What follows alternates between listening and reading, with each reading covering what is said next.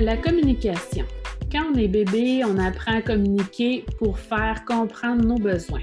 En vieillissant, c'est comme si on oublie parfois de communiquer nos besoins. Il existe plusieurs types d'outils de communication. On entend souvent parler de la communication non violente. Aujourd'hui, moi, j'ai le goût de faire changement et de vous faire découvrir la process communication modèle, PCM pour les intimes. La PCM aide à améliorer votre habilité à connecter avec les gens, à bâtir des relations plus saines et agréables, à apprendre à mieux vous connaître et à comprendre plus en profondeur les personnes qui vous entourent. Bonne écoute! Allô tout le monde, c'est Emmanuelle, votre animatrice du balado C'est dans ta tête de Santé mentale Québec chez Appalaches. Aujourd'hui, j'accueille Karine Dupéré à notre micro pour parler de communication. Bonjour Karine. Bonjour Emmanuel. Merci d'avoir accepté notre invitation à collaborer à ce balado C'est dans ta tête. Donc, Karine, pour résumer ton expérience professionnelle, tu es, en fait, tu as une expérience variée, comme on disait tantôt, euh, un parcours atypique. Hein? Mais euh, si on euh, se réfère à ce qu'on va parler aujourd'hui, on peut dire que tu as étudié en éducation, tu enseignes la PNL, tu as cofondé l'entreprise Se Comprendre, tu es certifié par le Karpman Model Process et euh, tu es certifié pour la process communication. C'est d'ailleurs de ça aujourd'hui on va parler. Première question que je pose tout le temps, c'est quoi la process communication? J'aimerais tellement te répondre quelque chose de simple. Euh, la process communication, c'est simple, mais ce n'est pas simpliste. Donc, oui, c'est un modèle de communication et en même temps, c'est un modèle de compréhension, euh, compréhension de soi, compréhension des autres, dans une optique d'avoir de meilleures relations. Euh, puis pour euh, ceux qui aiment les, informations factuelles parmi tes auditeurs, c'est un modèle qui a été développé il y a 40 ans par la NASA. Euh, parce que les astronautes, quand ils se retrouvent, eux, ils sont confinés hein, pendant des mois à travailler dans un espace restreint, ils ont tout intérêt à gérer leur stress et à savoir communiquer les uns avec les autres. Je mm-hmm. pense que n'importe qui d'entre nous euh, qui sommes euh, justement pris euh, pendant plusieurs, on vient de le vivre hein, dans les derniers mois, pendant plusieurs semaines ou mois avec des personnes qu'on n'a pas nécessairement choisies, ça peut provoquer des fois des, des détresses. Donc voilà, c'est le modèle développé par la NASA pour la compréhension des êtres humains. Puis c'est de ce dont on va parler aujourd'hui. OK. Puis pour bien comprendre, c'est quoi exactement ça ça sert à quoi, en fait, la process-com? Ben, je ne sais pas pour toi, Emmanuel, mais moi, quand j'étais jeune, on m'a beaucoup dit fais pas aux autres ce que tu ne voudrais pas qu'on te fasse. Mm-hmm. je suis sûre que chez les auditeurs, il y en a plein qui font un signe de la tête que oui en ce moment parce qu'ils ont aussi entendu ça beaucoup. Euh, la process communication nous apprend, entre autres, que ce n'est pas une bonne façon de fonctionner. Parce que les gens n'ont pas tous les mêmes besoins. Euh, ne communiquent pas tous de la même façon, n'ont pas la même perception sur le monde. Donc, mm. c'est ce qui crée euh, tous les conflits, tous les malentendus. Euh, quand on dit avec nos enfants pourquoi il ne me comprend pas, pourquoi il faut toujours que je répète? Des fois, c'est avec nos conjoints, conjointes, hein, on dit mais il me semble que ce n'était pas compliqué. Euh, ce que mm-hmm. j'ai demandé, des fois avec nos collègues. Donc, c'est qu'on n'a pas tous la même façon de s'exprimer, de percevoir le monde et on n'a pas tous les mêmes besoins psychologiques.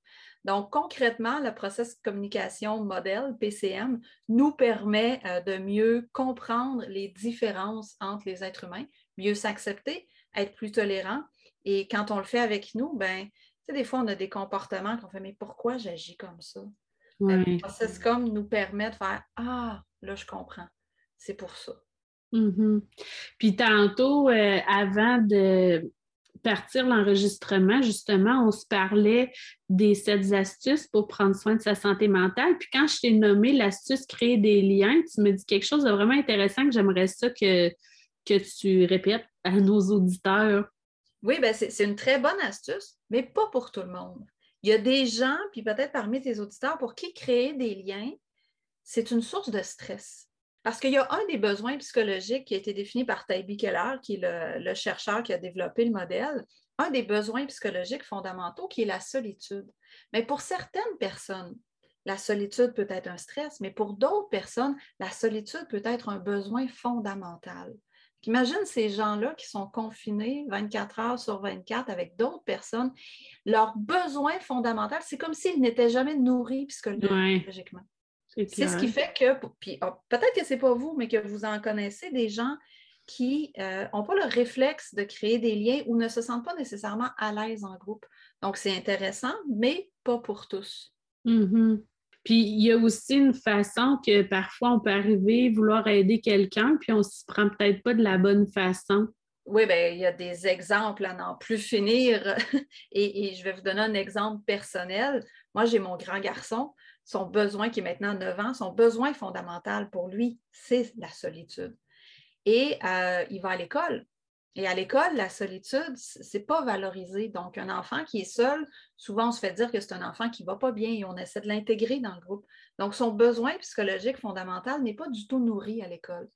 Donc, quand il arrive à la maison, en même hmm. temps que son petit frère qui a un grand besoin de contact et de créer des liens, mais le besoin de mon grand garçon n'est toujours pas comblé. Donc, il va s'isoler dans sa chambre. Donc, c'est sa manière à lui.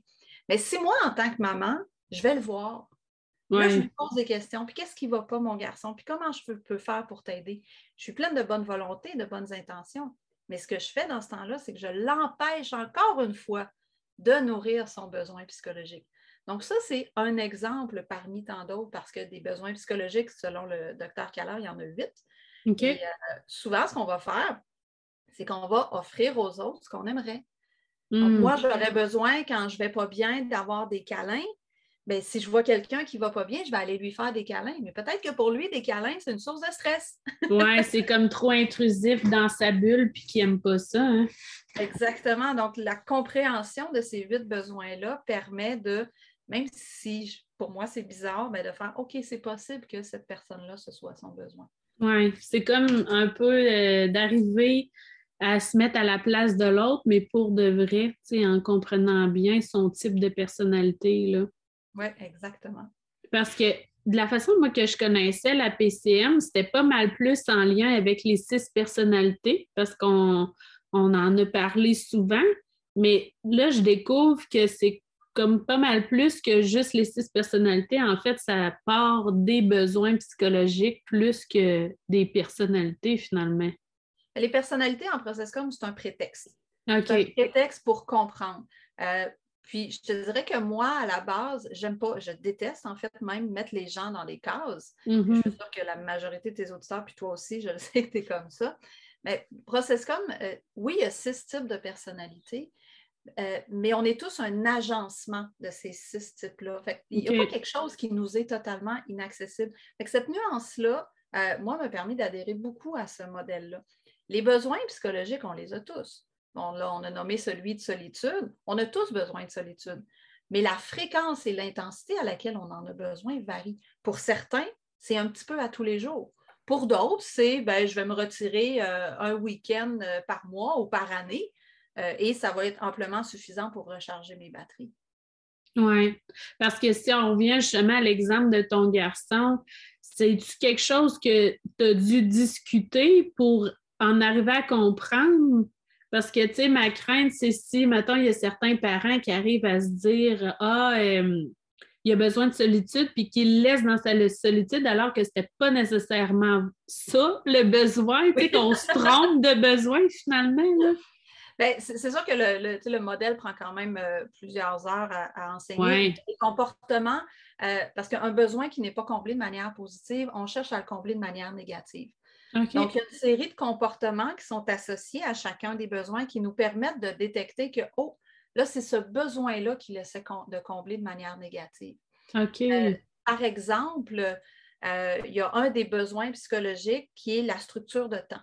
Donc, il y a des mm. gens qui ont besoin à, tous les jours, sans dire qu'est-ce qu'ils font à chaque minute, mais à tous les jours d'avoir un minimum de structure, des balises dans le temps. Il y a des enfants, il y a des ados, il y a des adultes qui ont ce besoin-là très, très, très fort. Mais quand il n'est pas comblé de manière positive, les comportements qu'on va voir arriver, c'est des gens qui vont devenir excessivement rigides sur le temps. Donc, une minute en retard et ils vont partir dans une colère incroyable ou vont développer de l'anxiété euh, par rapport au temps. Donc, ça, c'est probablement, par exemple, si j'ai des parents qui me disent, euh, tu sais, mon enfant euh, devient vraiment anxieux quand on est en retard et tout, je dis, est-ce que vous avez une routine? et souvent, la réponse, c'est non pour, dans ces familles-là, parce qu'il y a des familles qui n'en ont pas. Donc, l'enfant qui a un besoin fondamental de structure de temps qui n'est pas comblé va chercher à combler de manière négative. Donc, en connaissant ces euh, comportements-là, on peut arriver à observer quel pourrait être le besoin psychologique. Puis, même si on se trompe, offrir du besoin psychologique, ce n'est pas dramatique. Hmm. donc, si on voit que ça ne fonctionne pas, on essaie autre chose. Moi, quand j'allais voir mon garçon pour lui dire qu'est-ce qu'il y a qui ne va pas, mais il ne me parlait pas. Il s'enfonçait dans le fond des couvertures, dans son lit, puis il me disait va-t'en. Quand j'ai compris que ce besoin-là existait, parce qu'avant, je ne savais même pas qu'il existait, que c'était un besoin fondamental, bien là, j'ai fait le lien tout de suite. Donc, quand j'arrive avec mon garçon, par exemple, je vais lui dire ben, parfait, prends du temps pour toi. Puis quand, si tu as besoin de me parler, je vais être là. Et tout d'un coup, je le vois se détendre parce qu'il a, je lui donne le droit de combler son besoin psychologique. Hmm, c'est beau. Mais ça me, ça me ramène, quand tu as parlé de routine, tout ça, tu sais, souvent on entend, bon, au début, quand ils sont jeunes, ils en ont besoin d'une routine. Mais est-ce que ça, ces besoins psychologiques-là, ça évolue avec le temps? C'est comme là, ton fils a besoin de solitude, mais est-ce que plus vieux, ça va être encore ça ou c'est des genres de besoins qui évoluent puis que c'est pas fixe dans le temps que cette personne-là va être euh, telle. Euh, je ne sais pas si tu comprends. Oui, c'est une excellente question. Euh, encore une fois, que j'aimerais répondre simplement. dans les premières années de la vie, on, on, est avec un besoin psychologique fondamental. OK? Sauf que chaque personne, son besoin psychologique fondamental est différent.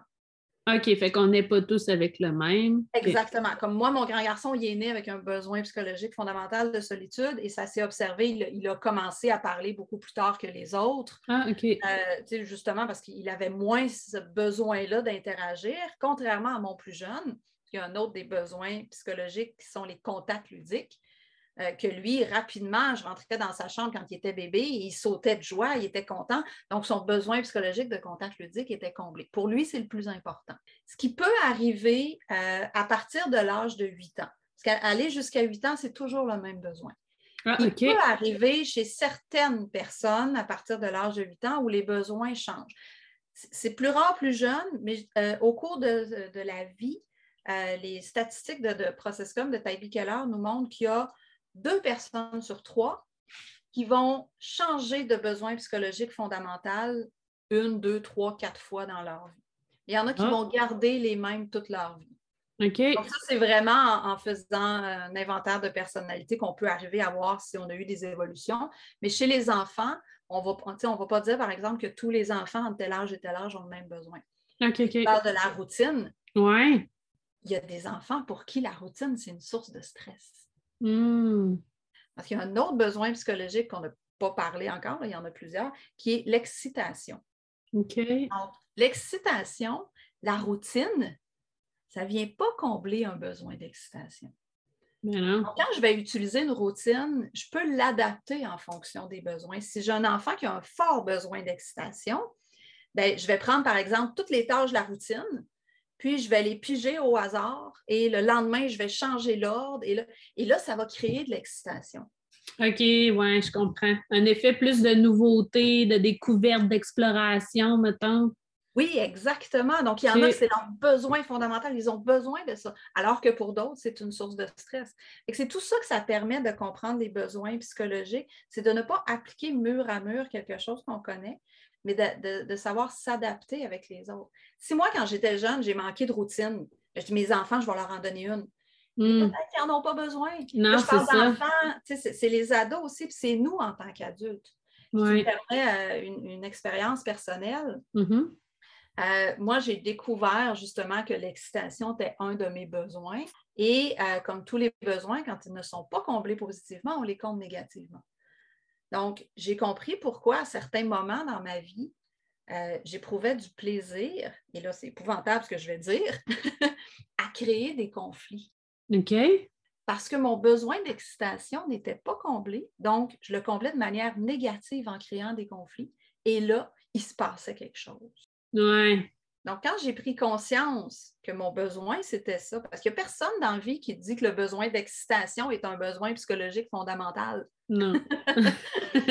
Donc, quand je l'ai compris, ben, là, je me fais une liste de trucs que je trouve excitants et de manière positive et dans laquelle je peux aller piger pour mm-hmm. combler mes besoins de manière positive.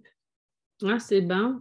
Parce que c'est vrai que, tu sais, dans les besoins psychologiques, on entend toujours, euh, tu sais, se loger, se nourrir, euh, tu sais, se vêtir, là. Mais c'est comme si ça nous apportait euh, un autre aspect des besoins, plus d'habileté sociale, C'est vraiment, c'est vraiment intéressant. Puis c'est parce que, tu sais, ça peut s'appliquer à n'importe quel univers. Tu sais, mettons qu'on parle d'un employeur avec ses employés. Tu sais, à date, on a parlé beaucoup, tu sais, famille, on peut même extensionner aux amis, mais tu sais, si on parle des employeurs, employés, euh, juste des fois de comprendre, euh, tu sais, tel agissement. Ben oui, c'est. L'environnement de travail, il y a un autre des besoins psychologiques qui sont les besoins sensoriels. Donc, il y a des gens pour qui c'est primordial d'avoir, euh, d'être confortable. Donc, que, les cinq sens soient comblés de manière positive, que ce soit par la température, les odeurs, pour que ce soit beau, euh, euh, les bonnes odeurs, je, l'ai dit, je pense, les odeurs.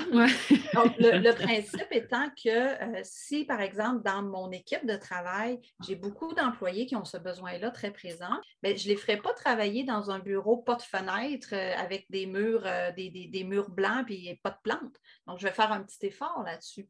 Ouais. Par contre, je ne ferai pas cet effort-là si c'est un besoin qui est moins présent chez mes employés, je vais perdre mon temps. Mm-hmm. Donc, effectivement, de connaître le besoin de mes employés, de mon équipe de travail, euh, va me permettre justement de favoriser une meilleure santé mentale au travail. J'ai un autre exemple pour toi, où à un moment donné, je faisais partie d'un conseil d'administration et euh, notre directrice générale avait des, besoins de partage d'opinion, ça aussi, c'est un autre besoin euh, très présent. Et ces besoins sensoriels étaient beaucoup moins le conseil d'administration, comme cadeau de Noël, euh, lui a offert un massage. Oh. pas du tout approprié à ses besoins psychologiques. Ouais. Elle ne l'a jamais utilisé. Donc, des fois, on veut hmm. faire plaisir. Ouais. Mais on ne prend pas le temps de s'imaginer de quoi l'autre a réellement besoin. Non, c'est clair. Puis on dirait qu'à force de, parler des besoins psychologiques, puis tu sais, au fur et à mesure, tu, tu les nommes, puis j'en reviens pas à quel point ça colle aux batteries des 7 astuces que nous, on promouvoit parce que, tu sais, c'est clair qu'il y en a qui vont être interpellés plus par euh, créer des liens, d'autres c'est découvrir. Parce que tu sais, quand on parlait d'excitation, ça me faisait beaucoup penser à ça, découvrir. Découvrir, euh, agir aussi. Oui, ouais, agir, c'est pas mal. C'est ça, exactement. Fait que je trouve qu'il y a beaucoup de liens. Euh, il y a beaucoup de liens par rapport à ça. C'est vraiment, vraiment très intéressant. Là. Puis, permet, on va, on, va dire euh, il y a besoin de reconnaissance. Ça, c'est une phrase que j'entends beaucoup. Ouais. Et il existe différents types de reconnaissance. Ben oui. Dans les besoins psychologiques, euh, je parle qu'il y en a huit, mais il y en a trois qui sont des besoins de reconnaissance. Il y a reconnaissance de la personne, mm-hmm. que je suis, je suis contente que tu existes, merci de faire partie de l'équipe. Euh, mais il y en a pour qui ça, OK, c'est intéressant, mais ça ne me nourrit pas. Il y en a d'autres qui ont un euh, besoin d'être reconnus pour un travail de qualité. Se faire dire bravo pour ce que tu as fait. Euh, ah, autant l'enfant, l'adolescent que l'adulte. Donc, si j'ai un collègue de travail, je vais lui dire hey, le rapport que tu m'as soumis, il était parfait. Et ça va venir le nourrir beaucoup plus que oh, je suis tellement contente de travailler avec toi. Ah, OK, oui. Et l'autre besoin de reconnaissance qu'on a, c'est la reconnaissance de l'engagement. Donc, il y a des gens qui veulent se faire dire bravo pour le travail. Il y a d'autres personnes qui veulent se faire dire merci. J'ai une participante à un ah. moment donné qui m'a dit ça représente tellement bien. Elle dit Moi, je ne veux pas que tu me dises que mon souper est bon. Je veux que tu me dises merci d'avoir cuisiné pendant une heure. Donc, elle, ce qu'elle nous dit, c'est reconnais mon engagement, l'effort et le travail qui a été mis. Donc, tu sais. Pas nécessairement le résultat, mais plus l'effort, le, parcours, mettons. Euh, oui, voilà. Et, en écoutant les gens, on peut arriver à commencer à détecter de quoi ils ont besoin. Par exemple, si la personne me remet son rapport puis que je lui dis Hey, bravo, il est bien fait, et qu'elle me répond Oui, j'ai mis quatre heures dessus. Mm. Ah, là, elle me donne un indice que pour elle, l'engagement est plus important que le résultat. OK. C'est bon. La personne qui va répondre Ah, j'ai eu tellement de fun à le faire. Ben là, je me rapproche peut-être un peu plus des contacts ludiques. je vais y faire une petite blague, je vais, je vais réagir face à elle pour rendre le contact qu'on a ensemble agréable. Ben oui. Puis dans un milieu de travail, tu sais, ça permet, tous ces petits détails-là, ça permet d'avoir une belle atmosphère, puis d'adapter bien son, son leadership finalement en lien avec, euh, avec toute la gang. Là. Oui, tellement. Ça, je le fais des fois euh, dans du coaching de gestionnaire. Je lui donne des petits trucs pour chacun des besoins psychologiques pour qu'un petit peu à tous les jours, il saupoudre les besoins psychologiques pour que peu importe son équipe de quoi elle a besoin, bien, il y a quelqu'un à un moment donné qui va, euh, qui va se sentir apprécié. Puis mm. j'ai l'exemple de mon conjoint qui est enseignant en sixième année au primaire. Euh, ben, tous les jours, dans les dix premières, dix premières minutes, euh, il, rassure ces jeunes. Par exemple, à un moment donné, on va avoir du plaisir aujourd'hui, à tel moment. Euh, voici l'horaire de la journée pour ceux qui ont besoin d'une structure. Je suis ah. très heureux de vous voir ce matin pour la reconnaissance de la personne.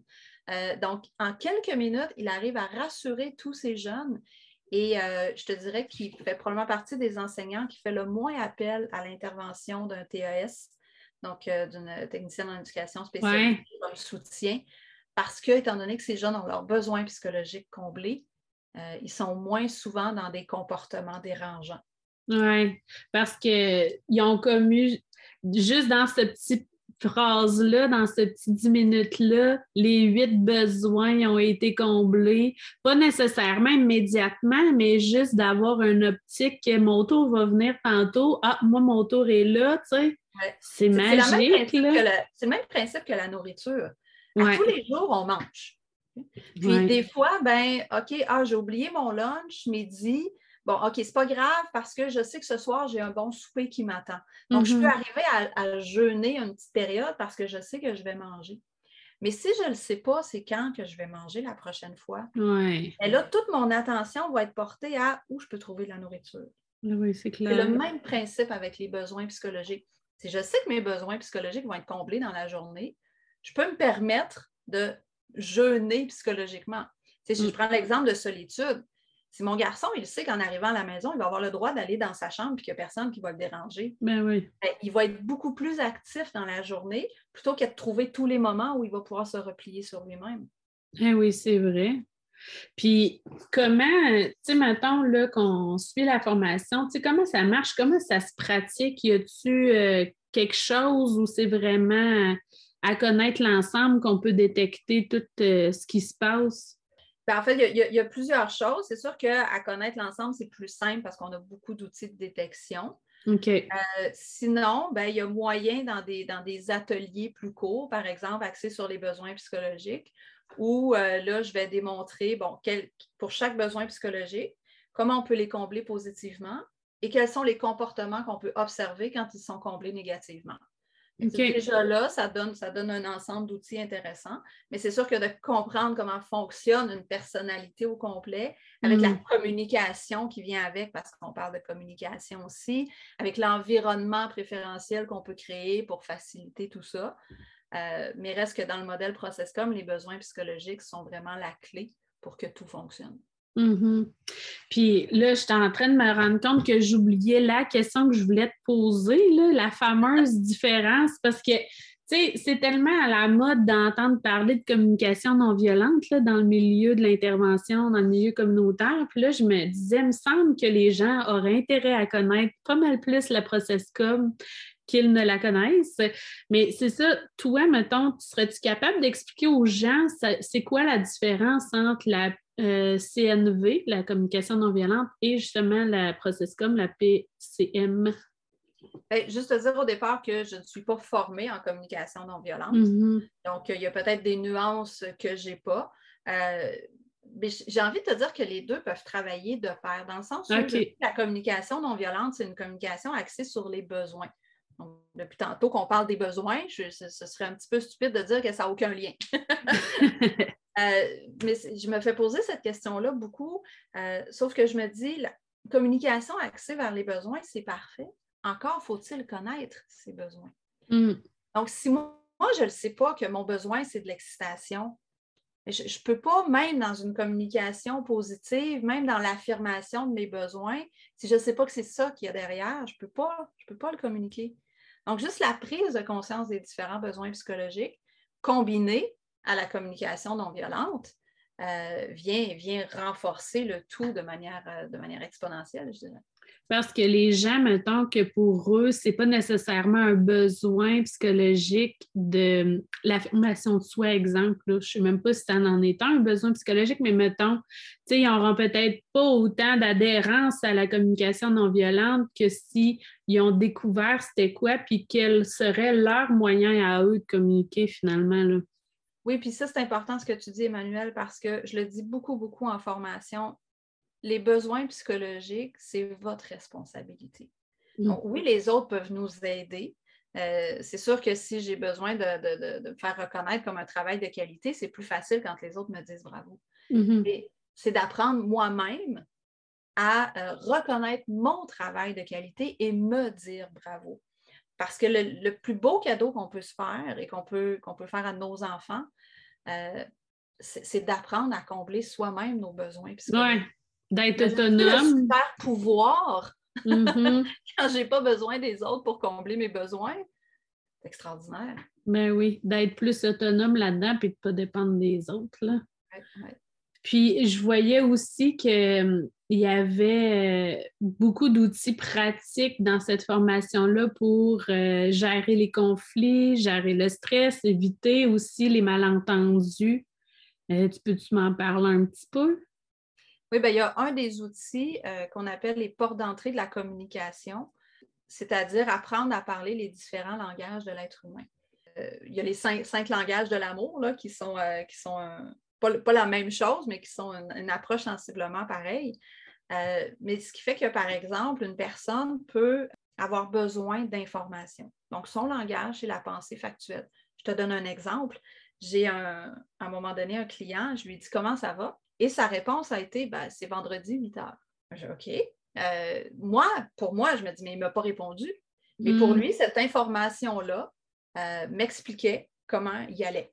Donc, moi, je me serais attendue à une émotion, mais ça, c'est un autre langage que peut-être cette personne-là ne parle pas beaucoup. Euh, il y a des gens qui vont parler le langage des opinions. Donc, eux, quand on leur pose une question, le premier réflexe, c'est qu'est-ce que j'en pense? il y en a qui vont parler le langage de l'action, donc ils ne parlent pas beaucoup mais ils agissent. Il y en a d'autres qui vont réagir à la place. Il y en a qui vont réfléchir. Donc, toute cette compréhension-là, pour moi, c'est un outil très, très, très concret. Ou, par exemple, je vais prendre un exemple du quotidien banal. Je suis en couple et je veux une suggestion pour le souper. Alors, je vais demander à mon conjoint, qu'est-ce que tu veux manger pour souper?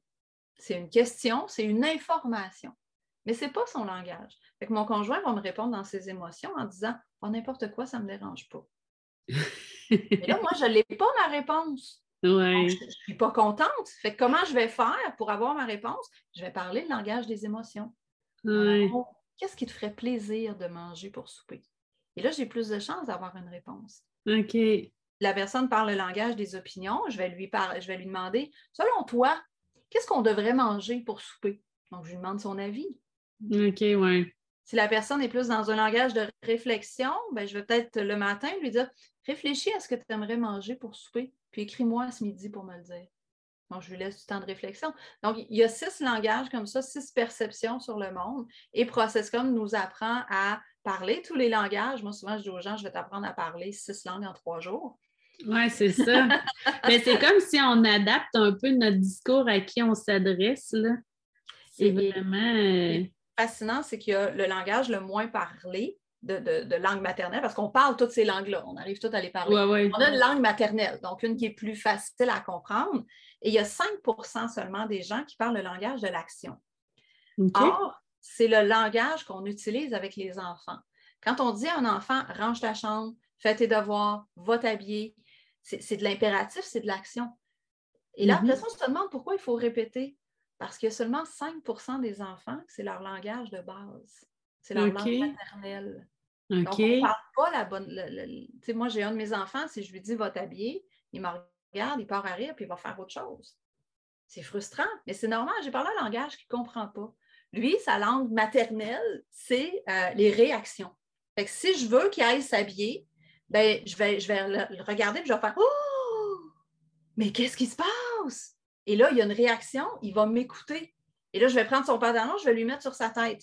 Il va trouver ça très drôle, puis il va le prendre, puis il va le mettre. Donc, en utilisant le bon langage, je vais hmm. réussir à obtenir de lui le comportement que je veux. Mais bon, ça, on pourrait repartir une heure là-dessus. Oui, c'est ça. mais c'est vraiment euh, très intéressant. En tout cas, là, je suis vraiment euh, merci d'abord parce que ça va, ça va aider, je suis sûre, un grand nombre de personnes, puis pas juste euh, dans, dans, la famille ou les amis, mais tout l'aspect au travail aussi. Là. Un très beau cadeau que tu nous as offert aujourd'hui de répondre euh, à mes questions. Je ne sais pas si toi, tu disais, il faut absolument que je parle de ce point-là en terminant pour faire le tour de la question. Bien, je pense qu'en terminant, je, je, prendrai une minute pour renommer les huit besoins psychologiques parce que là, ils ont été nommés de manière un peu. C'est vrai, oui. Pour permettre peut-être aux auditeurs de faire Oh mon Dieu, c'était quoi? Puis là, je n'ai manqué un. oui, bonne idée. Donc, il y a le besoin psychologique de reconnaissance du travail de qualité. Donc, bravo, bon travail. Il y a le besoin psychologique de structure de temps, de reconnaissance de l'engagement, donc les efforts qui ont été mis, euh, le besoin de reconnaissance des opinions et des convictions. Donc, je vais te demander ton avis. Le besoin de reconnaissance de la personne, les besoins sensoriels, l'excitation, la solitude et les contacts ludiques. OK. Ben, merci beaucoup. Ça a été très intéressant. Puis, on dirait que je suis tellement reconnaissante, c'est comme gratitude, merci. ça a vraiment été intéressant. ça me fait plaisir. Puis j'espère ah. que, j'espère que les auditeurs vont, euh, vont avoir trouvé ça intéressant aussi. Puis même juste d'avoir un petit truc pour se nourrir psychologiquement euh, pour permettre euh, d'éviter des comportements de stress. Ben oui. Puis juste, tu sais, sans, mettons que bon, là, ils se disent, hey, j'aimerais en apprendre plus, c'est sûr qu'ils peuvent aller consulter euh, ton site Internet, euh, qui est, je te laisse le soin. Euh. www.secomprendre.ca. Vous pouvez aller dans l'onglet particulier pour voir les prochaines formations disponibles. Puis mm-hmm. sinon, ben, vous m'écrivez info à commercial secomprendre.ca puis on peut discuter des différentes possibilités d'ateliers ou de conférences qui ne sont pas nécessairement la grosse formation. OK, ça marche. Puis euh, juste de savoir que ça existe, c'est quand même un point de départ, peut-être à s'ouvrir davantage, à essayer de mieux explorer cette communication, en étant conscient que peut-être la façon que moi j'interagis avec tel collègue ou tel ami, euh, si j'essayais un autre twist parce que, ah, tu sais, il me semble que peut-être que, tu sais, fait que juste ça, des fois, là, ça permet de s'ouvrir à quelque chose de nouveau. C'est vraiment euh, très intéressant. Merci encore une fois. Merci beaucoup, Emmanuel. Vous écoutiez C'est dans ta tête, le balado de Santé mentale Québec Chaudière-Appalaches qui vise à créer, développer et renforcer la santé mentale. Merci de votre intérêt et surtout merci d'avoir pris le temps de prendre soin de vous en nous écoutant. Si vous souhaitez découvrir d'autres outils et astuces, je vous invite à consulter notre site internet au santémentalca.com. Bye bye, à prochaine!